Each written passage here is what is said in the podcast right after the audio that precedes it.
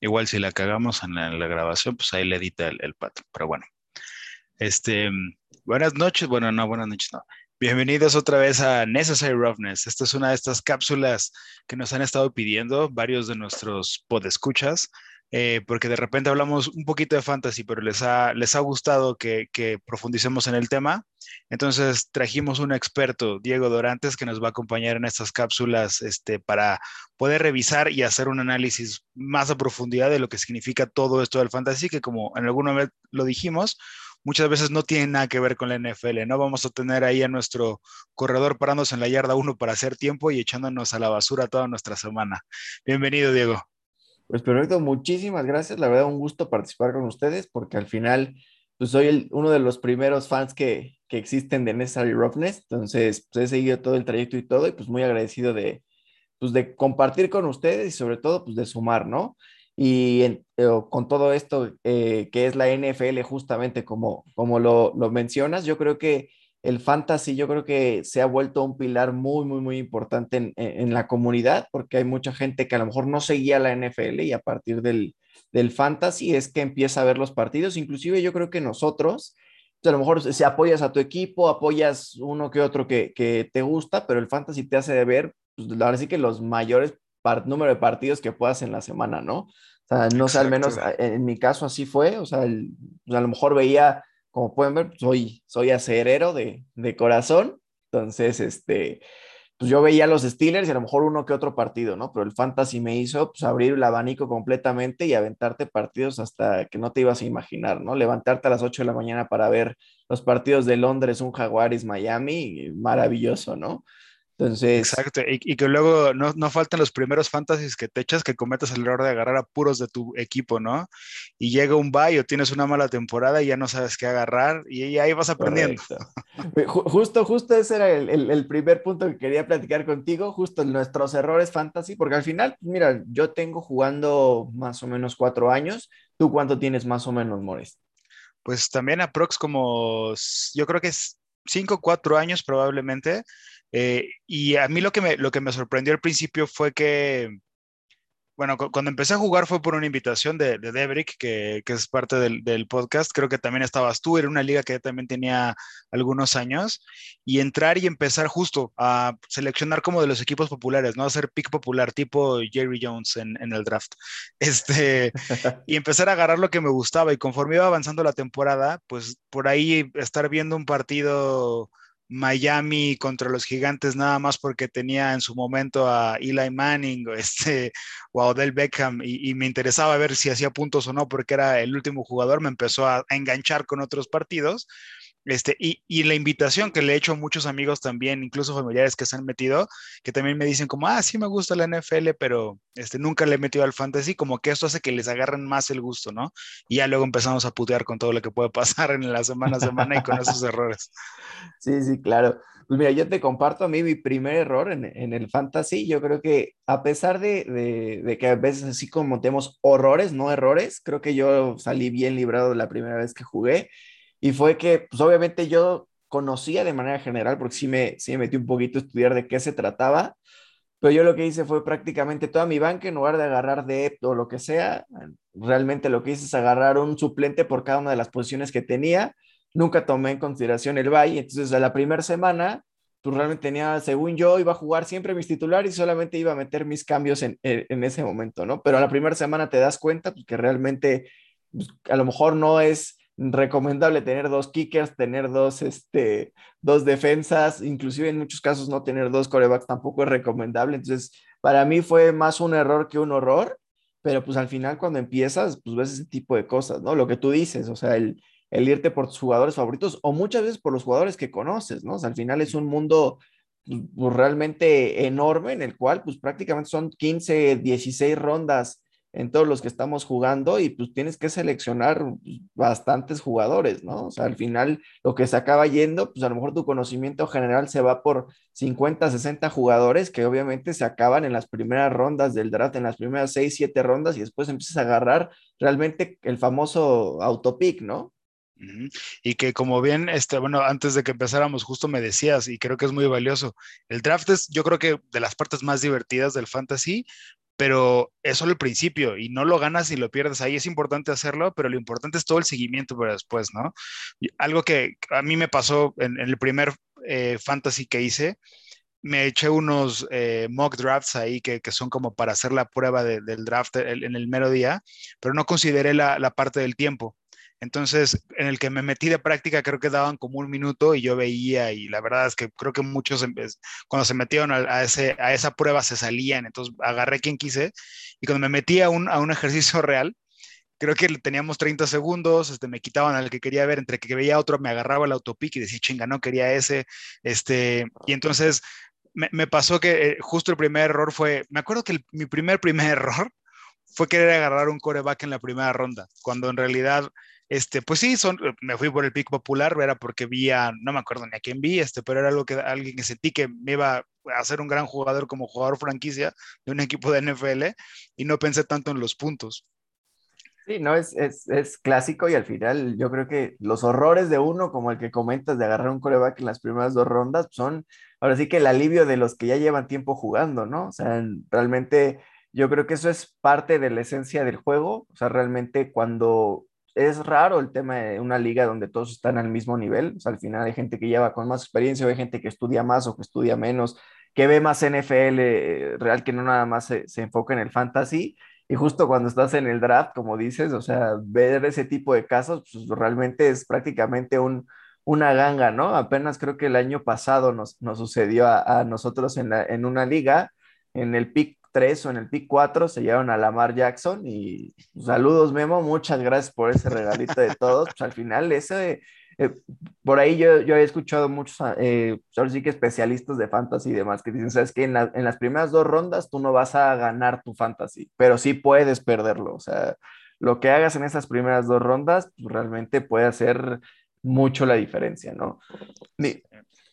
Digo, ahorita ya pues digo, empezamos esta cápsula ya en semana 8 prácticamente, ya, ya que empezaba la semana 8, o sea, muchos de nuestros escuchas seguramente ya juegan fantasy, los que no, pues les recomendamos que, que realmente se metan en este mundo. Ahora sí que con la condición y con la advertencia de que una vez que se metan, yo creo que va a ser muy complicado que salgan, ¿no? O sea, y yo creo que... Es que salir del mundo del café y el pan dulce, ¿eh?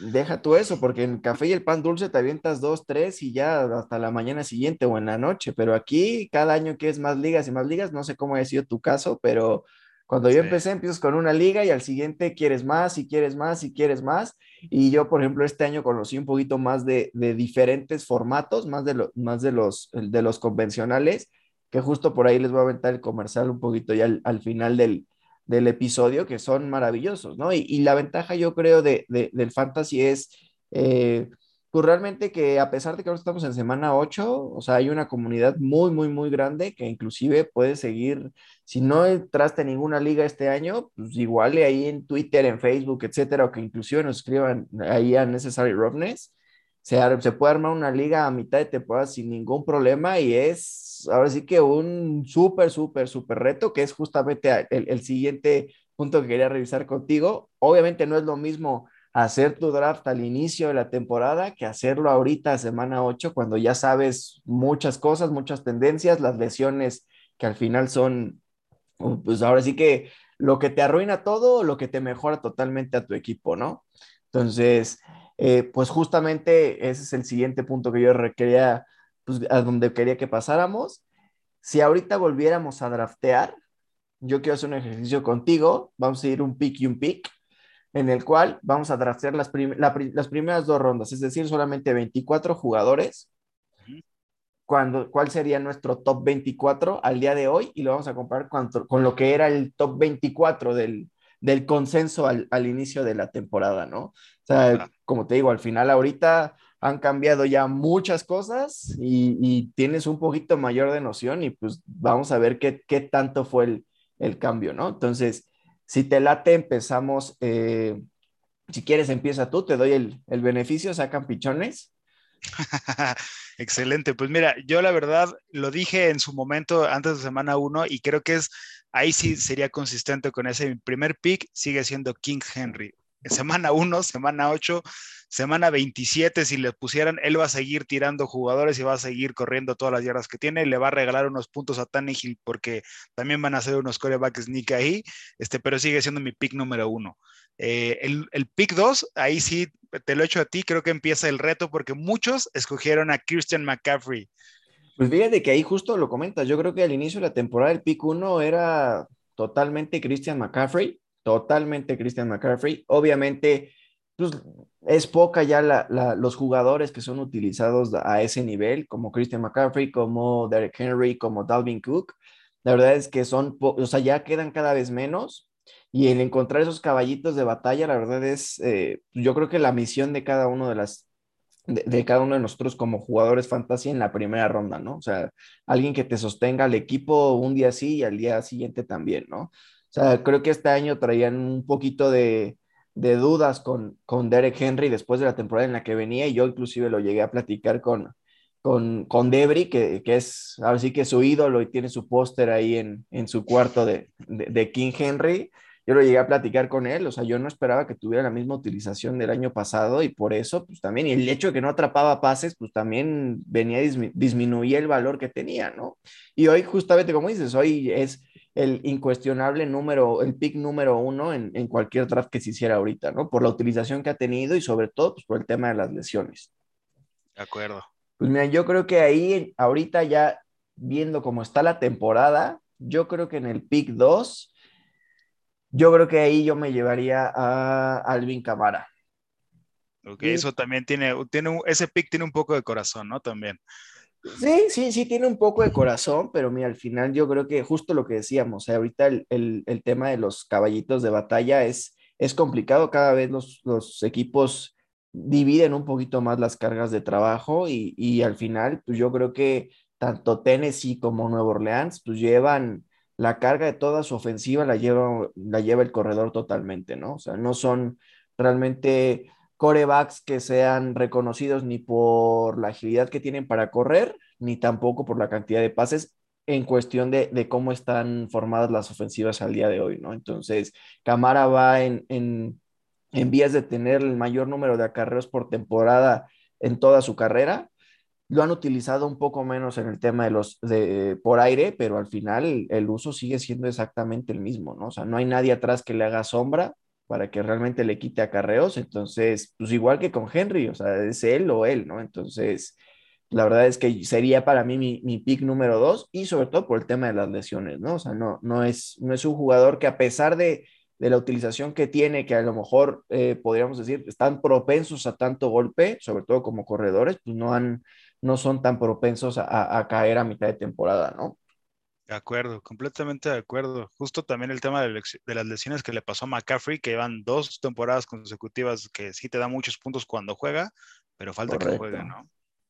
Correcto. ¿A quién te aventarías con ese pick 3? Pick 3. Ahí, eh, eso también me pasó en, cuando estaba analizando los, los picks de la semana 1 y el día de hoy no estoy tan cierto si me iría por Aaron Jones en ese pick 3 o Tyreek Hill. Yo creo que el día de hoy, o sea, hoy, hoy, hoy, tal cual, me iría por Hill porque es un receptor que normalmente tiene pases muy largos, eh, lo buscan mucho en la zona de anotación. A pesar de que Mahomes utiliza a prácticamente todos sus receptores, sí siento que hay una predilección por él este, para buscarlo en la zona roja. Además que normalmente esas jugadas grandes que se ven en, Kansas City son por mucho por su velocidad. Entonces, eh, me, me, encanta cómo juega y él sería mi pick 3. Perfecto. Yo ahí digo, te lo agradezco, la verdad es que me lo dejaste. Yo pensé que me, te lo ibas a llevar ahorita en el pick en el pick 3. Estoy de acuerdo contigo con Gil. A mí lo que no me encanta es justamente lo que decías. Tienes semanas en las que te va a hacer ganar tu fantasy, pero también traes en la misma bolsa dos o tres semanitas en las que te va a dejar en el hoyo, ¿no? Y digo, tú ya lo has vivido esta, sí, esta temporada con Gil, ¿no? O sea, al final es eso, ¿no? O sea, e, es un jugador que cuando explota, explota y de manera brutal, donde pues, prácticamente tu rival no va a tener nada que hacer, pero hay semanas en las que te queda mucho a deber yo creo que una, un, una clave para agarrar tu Tyreek Hill es la, el cómo vas a armar tu roster, ¿no? O sea, tienes que tener mayor estabilidad en todo tu demás roster para justamente poder sopesar esas, esas semanas en las que va a estar un poquito bajón. Yo en mi pick 4, la verdad es que no me va a ganar el corazón. me voy a ir por Austin Eckler. Algo que tenía Eckler, Eckler tenía potencial, lleva años teniendo potencial de top 5.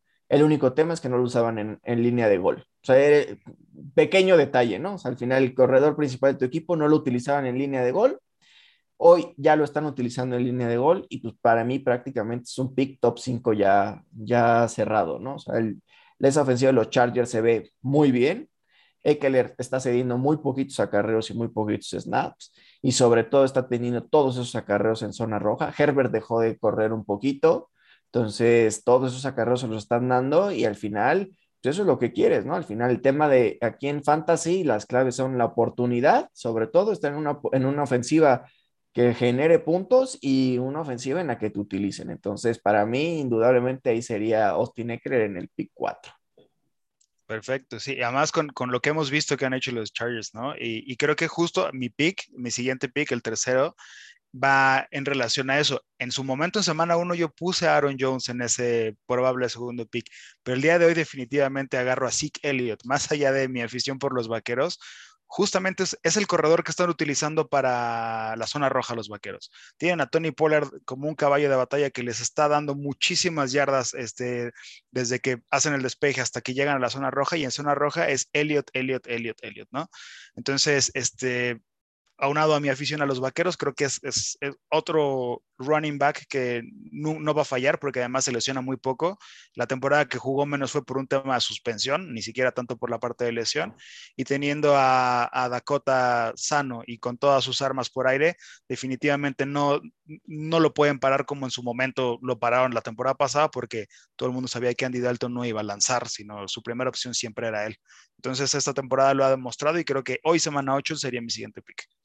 Sí, totalmente de acuerdo contigo. Al final, eh, yo creo que le, después de esa semana de terror en la semana 1, donde muchos salieron corriendo, algunos de aquí incluidos, en el, en el cual huyeron totalmente de Elliot, pues al final es el arrepentirse totalmente, ¿no? O sea, a, a, a, pesar de que está dividiendo snaps, yo creo que la clave está en que Dallas está pudiendo eh, correr bastante bien. O sea, no ha necesitado tanto lanzar, realmente Dak va se, esperaba que esta era la, la, temporada en la que Dak se reivindicara y que rompía todos los récords por, por aire, pero la verdad es que no lo ha necesitado y la verdad es que se ha visto bastante bien Dallas, ¿no? O sea, digo, obviamente para todos los que fueron por Dak y por CD Lamb y por todos los wide receivers de Dallas, pensando que iba a ser otra vez ese circo aéreo, pues la verdad van un poquito decepcionados de lo, de lo que esperaban como tal de, de, de la producción de, de la ofensiva de Dallas en ese aspecto, porque han podido correr de maravilla. Entonces, mientras eso sigue ahí, pues realmente creo que Elliot pues, sigue siendo opción top 10 sin ningún problema. Yo en la 6, yo en el 6 me iría, aquí estoy dudando realmente si irme por Davante Adams o por Najee Harris.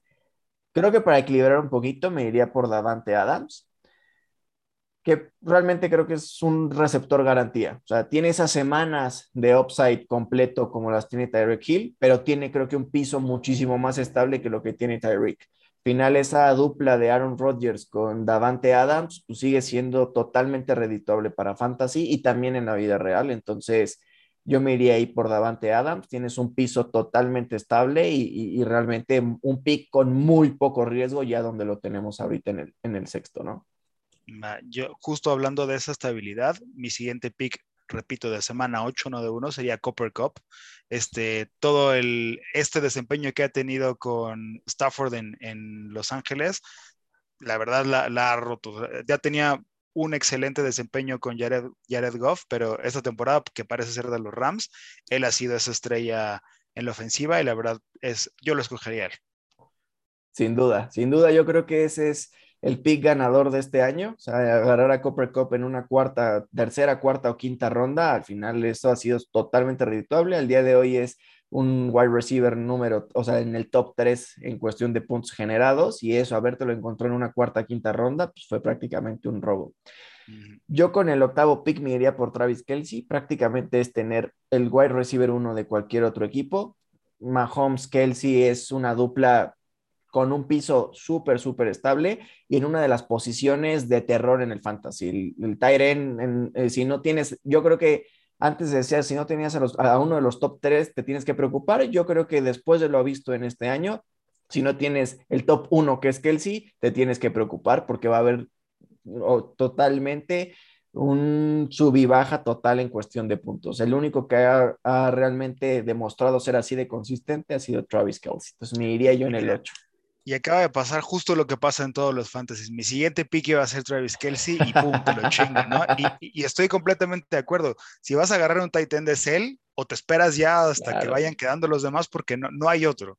Entonces, justo en este robo de posición, antes de irme por, bueno, iba por Travis Kelsey. En este momento yo escogería a Josh Allen ya como un coreback que también sé que es uno que va a dar muchísimos puntos.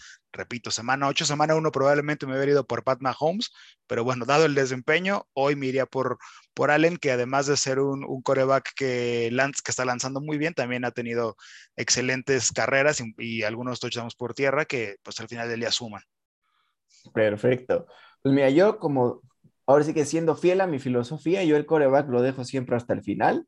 Yo aquí me iría por el otro caballito de batalla que ha demostrado en esta temporada ser, sobre todo, muy constante en cuestión de puntos y en cuestión de, de lesiones. Yo me iría por Najee Harris, que a pesar de estar en una ofensiva, a pesar de, eh, con todo el dolor de mi corazón, que no funciona, que ya no opera, pues al final él es, esta, es, es justamente lo que platicábamos de Camara, lo que platicábamos de King Henry, al final, Najee Harris hoy es la ofensiva de Pittsburgh, lo utilizan por aire, por tierra, al final no importa si, si logra avanzar dos yardas, pero pues al final va a tener más de 20 carreras por juego y más de 5, 6, 7 recepciones. Entonces ya empezó a notar, ya empezó a mejorar esa línea ofensiva, la ofensiva ya se ve un poquito mejor y Najee Harris pues solamente le veo más upside de lo que ya de por sí traía al inicio de la temporada, ¿no?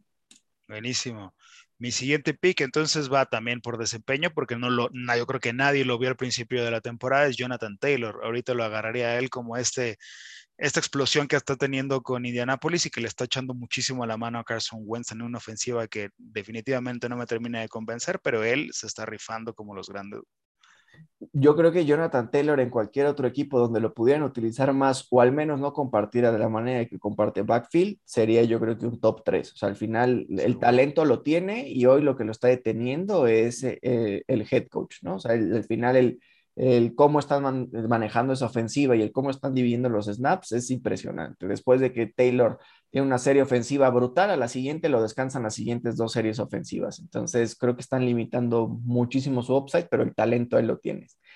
Yo aquí en el pick 12 ya me iría por nuestro viejo conocido, me iría por Christian McCaffrey, que a pesar de la lesión, pues realmente ya Christian McCaffrey sabemos lo que es, ¿no? O sea, el que lo drafteó este año en el pick 1, pues prácticamente no volvió a agarrar corredor hasta la ronda 4 o 5, porque sabes que con McCaffrey, pues no bajas de los 20 puntos, ¿no? Es realmente tener dos, dos, dos running backs en uno. Al parecer la lesión se agravó un poquito, o sea, es, es esperarlo unas tres semanas más, pero creo que el precio lo vale, ¿no? O sea, hoy, al día de hoy, yo creo que ya agarrarlo en un pick 2, en un pick 13, la verdad es un, un descuentazo. Obviamente te queda el, el, el, tema de la lesión, pero pues, al final es confiar en, en, en el talento y en, y en, que, y en la producción que te da una vez que estés sano, ¿no? Sí, y ahí importante, ¿no? Hay muchos eh, grupos de fantasy, muchas ligas donde tienes una posición de reserva para los Correcto. lesionados, que en este caso McCaffrey, sin lugar a dudas, es uno de esos spots que quieres guardar dos, tres semanas, porque regresando se va a volver en, en, en ese, en esta olla de puntos para ti. Correcto. Este, pues yo me iría por otro receptor ahora que también me ha gustado mucho cómo se ha desempeñado de la mano de Joe Burrow. Me iría por Jamar Chase. Este, la verdad es que además me está encantando, me, me gusta ver los partidos de los bengalíes, algo raro lo que no sucedía, este, pero resultó ser un equipo excesivamente divertido, ¿no? Entonces él, este, con esas jugadas de pases largos, con todo el conocimiento que traen de LSU con Burrows, este, me, me encanta. Además está dando muchísimos puntos. Él sería mi siguiente pick.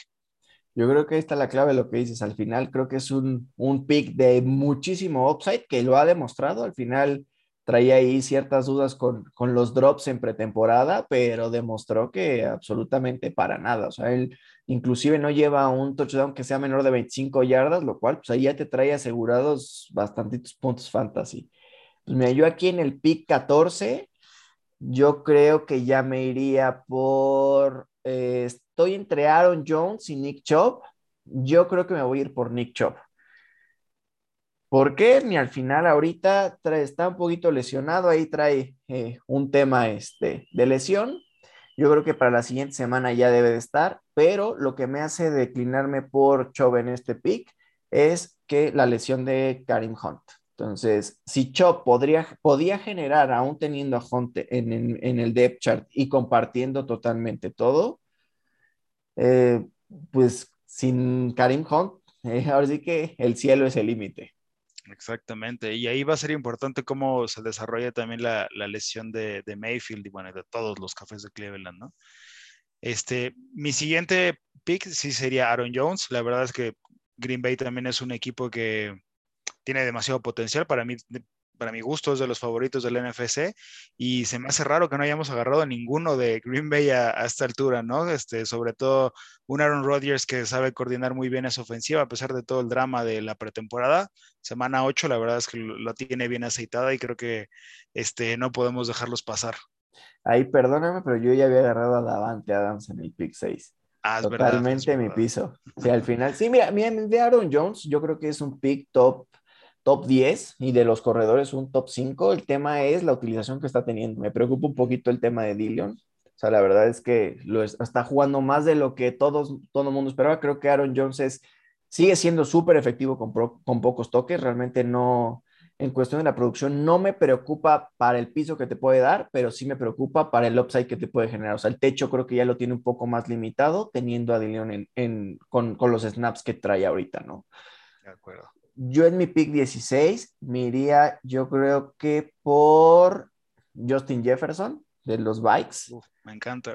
La verdad es, esa ofensiva eh, ya está diseñada totalmente para él. O sea, empezó Thielen con muchos eh, eh, targets en, zona roja, con muchos touchdowns, pero conforme se fue asentando el equipo, ya cambiaron totalmente la ofensiva, lo que querían hacer desde pretemporada, que Jefferson manejara ese equipo y los llevara hasta donde se pudiera, ¿no? Esa ofensiva ya es Justin Jefferson, sobre todo ahorita con el tema de, las lesiones que ha tenido Cook, la verdad es que Jefferson pues ha estado ahí en, este sosteniendo al equipo, ¿no? Que creo que por ahí creo ya te solté el acordeón con, con Dalvin Cook, pero vamos a ver. Exactamente, pues sí, justo Dalvin Cook, ese, este otro corredor que da tantísimos puntos porque al final del día Kirk Cousins se tiene que reclinar en él porque no es ese coreback que te va a sacar un pase este, en una resbalada o que va a hacer una jugada tipo las que está haciendo Josh Allen, lo que en su momento hizo Pat Mahomes, es uno más tradicional que sin la herramienta de Dalvin Cook atrás no podría tampoco generar juego aéreo. Entonces, este, esa siguiente herramienta que utiliza él, que es, este, que es Cook, sería mi siguiente pick. Perfecto. Yo en el 18 ya me iría por una de las sorpresas, yo creo, de, esta temporada, me iría por Darrell Henderson de, los Rams. Al final, ¿quién no quiere un jugador de los Rams viendo cómo están jugando y cómo manejan esa ofensiva? Y sobre todo, pues el hecho de que haya caído Cam Akers justamente antes de empezar la temporada, Cam Akers estaba en vías de irse en un top 10, estaba rankeado muy, muy, muy arriba. El momento en que cae, mucha gente no confió en Henderson, se fue prácticamente hasta ronda 4, 4 o 5, pero pues ha demostrado ser un caballito de batalla y que esos prácticamente no existen, ¿no? O sea, a pesar de que ha tenido ahí un par de lesiones, regresa de la lesión y ni siquiera le, le limitan un poco el, el, uso, ¿no? O sea, realmente lo meten y juega más del 85% de los snaps tiene más del 90% de los toques de los running backs de su equipo, entonces sin duda me iría ahí por Henderson. Buenísimo.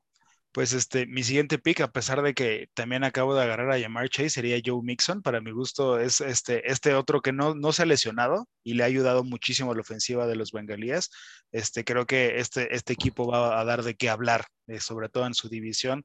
La primera vez no me acuerdo, tú probablemente sí como aficionado, hace cuánto que los acereros no estaban hasta abajo de una división con los cafés, con los bengalíes y con los cuervos, ¿no? Están sorprendidos todos para bien y lamentablemente los Steelers para mal.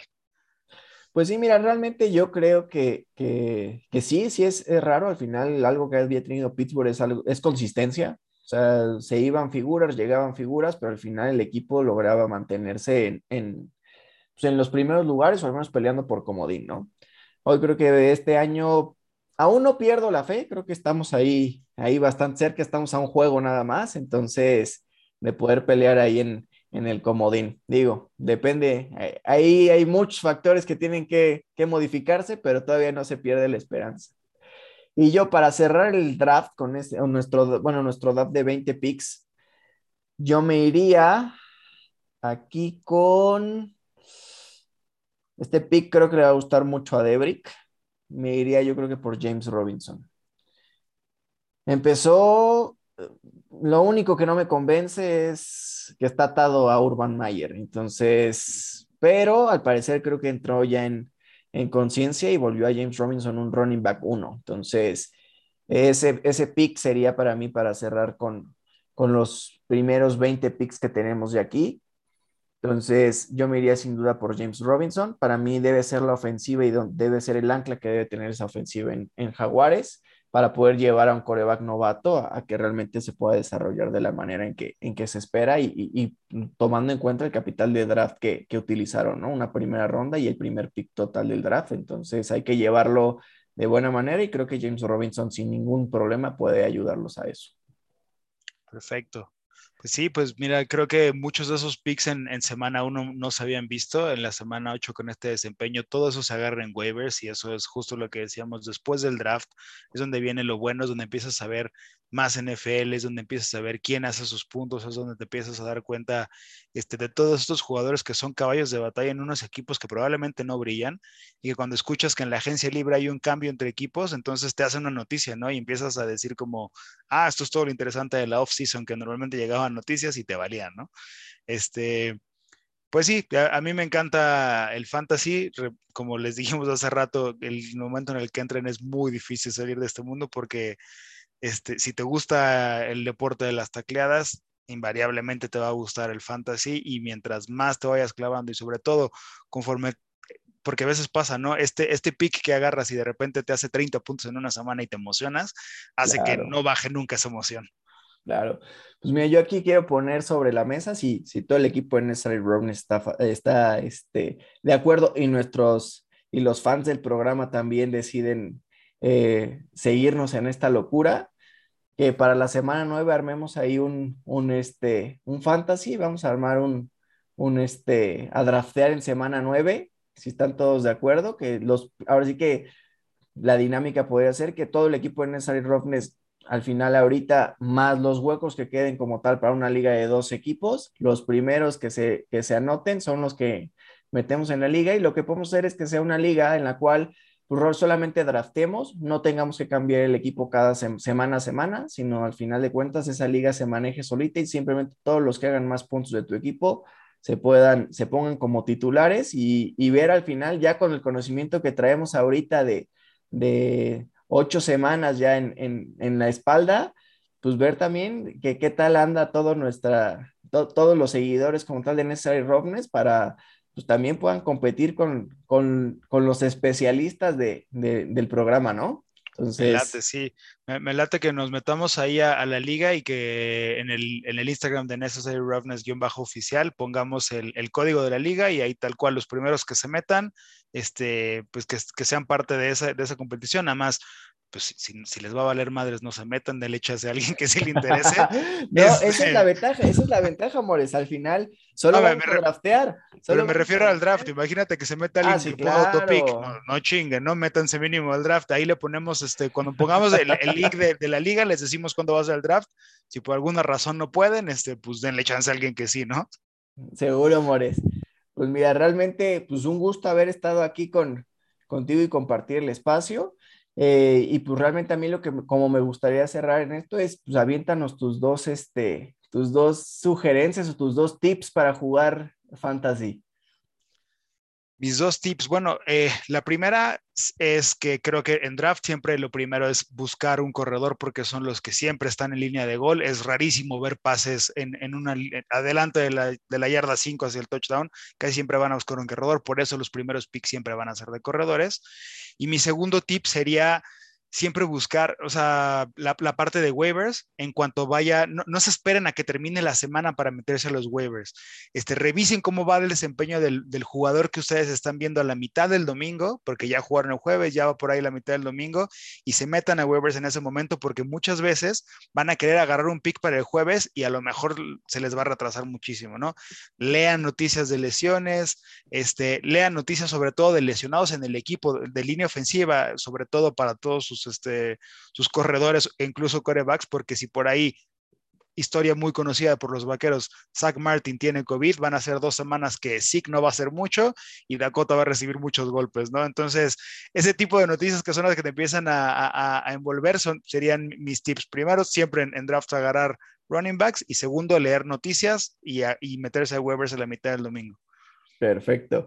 Yo les daría, y uno de esos es para mí súper importante, lo que es estar informado todo el tiempo. O sea, al final el fantasy es del, de el que domina el que domina su liga realmente lo domina porque es el primero en estar informado y el primero que puede hacer los movimientos. Entonces, si tú no te enteras de lo que está sucediendo, te enteras tarde, ya estás formado en la tercera o cuarta fila y ya te ganaron todo, toda la eh, posible estrategia y, ahí se te va mucho de tu fantasy, ¿no?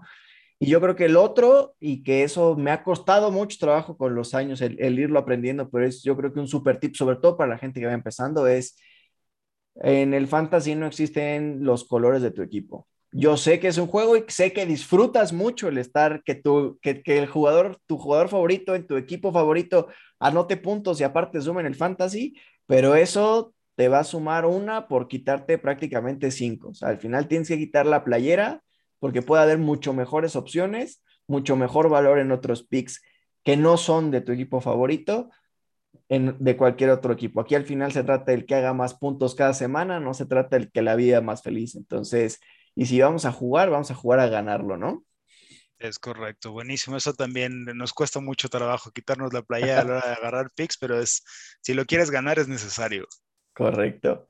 Pues excelente, Mores. Pues muchísimas gracias por, por la oportunidad, por estar aquí eh, conmigo compartiendo el espacio y pues, seguramente nos estamos viendo ahí en, en la dinámica que vamos a hacer para, para generar este, este fantasy de semana, de semana 9 para que puedan ponerse ahora sí que al tú por tú con todos los analistas de Necessary Roughness y pues ahora sí que ver quién es el mejor, ¿no?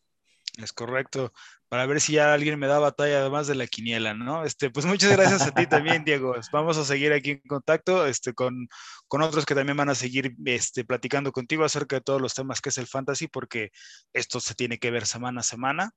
Este, y pues bueno, sigan atentos a, a, nuestras redes sociales donde vamos a pasar la información de la liga y pues no se pierda ninguno de los juegos de este domingo.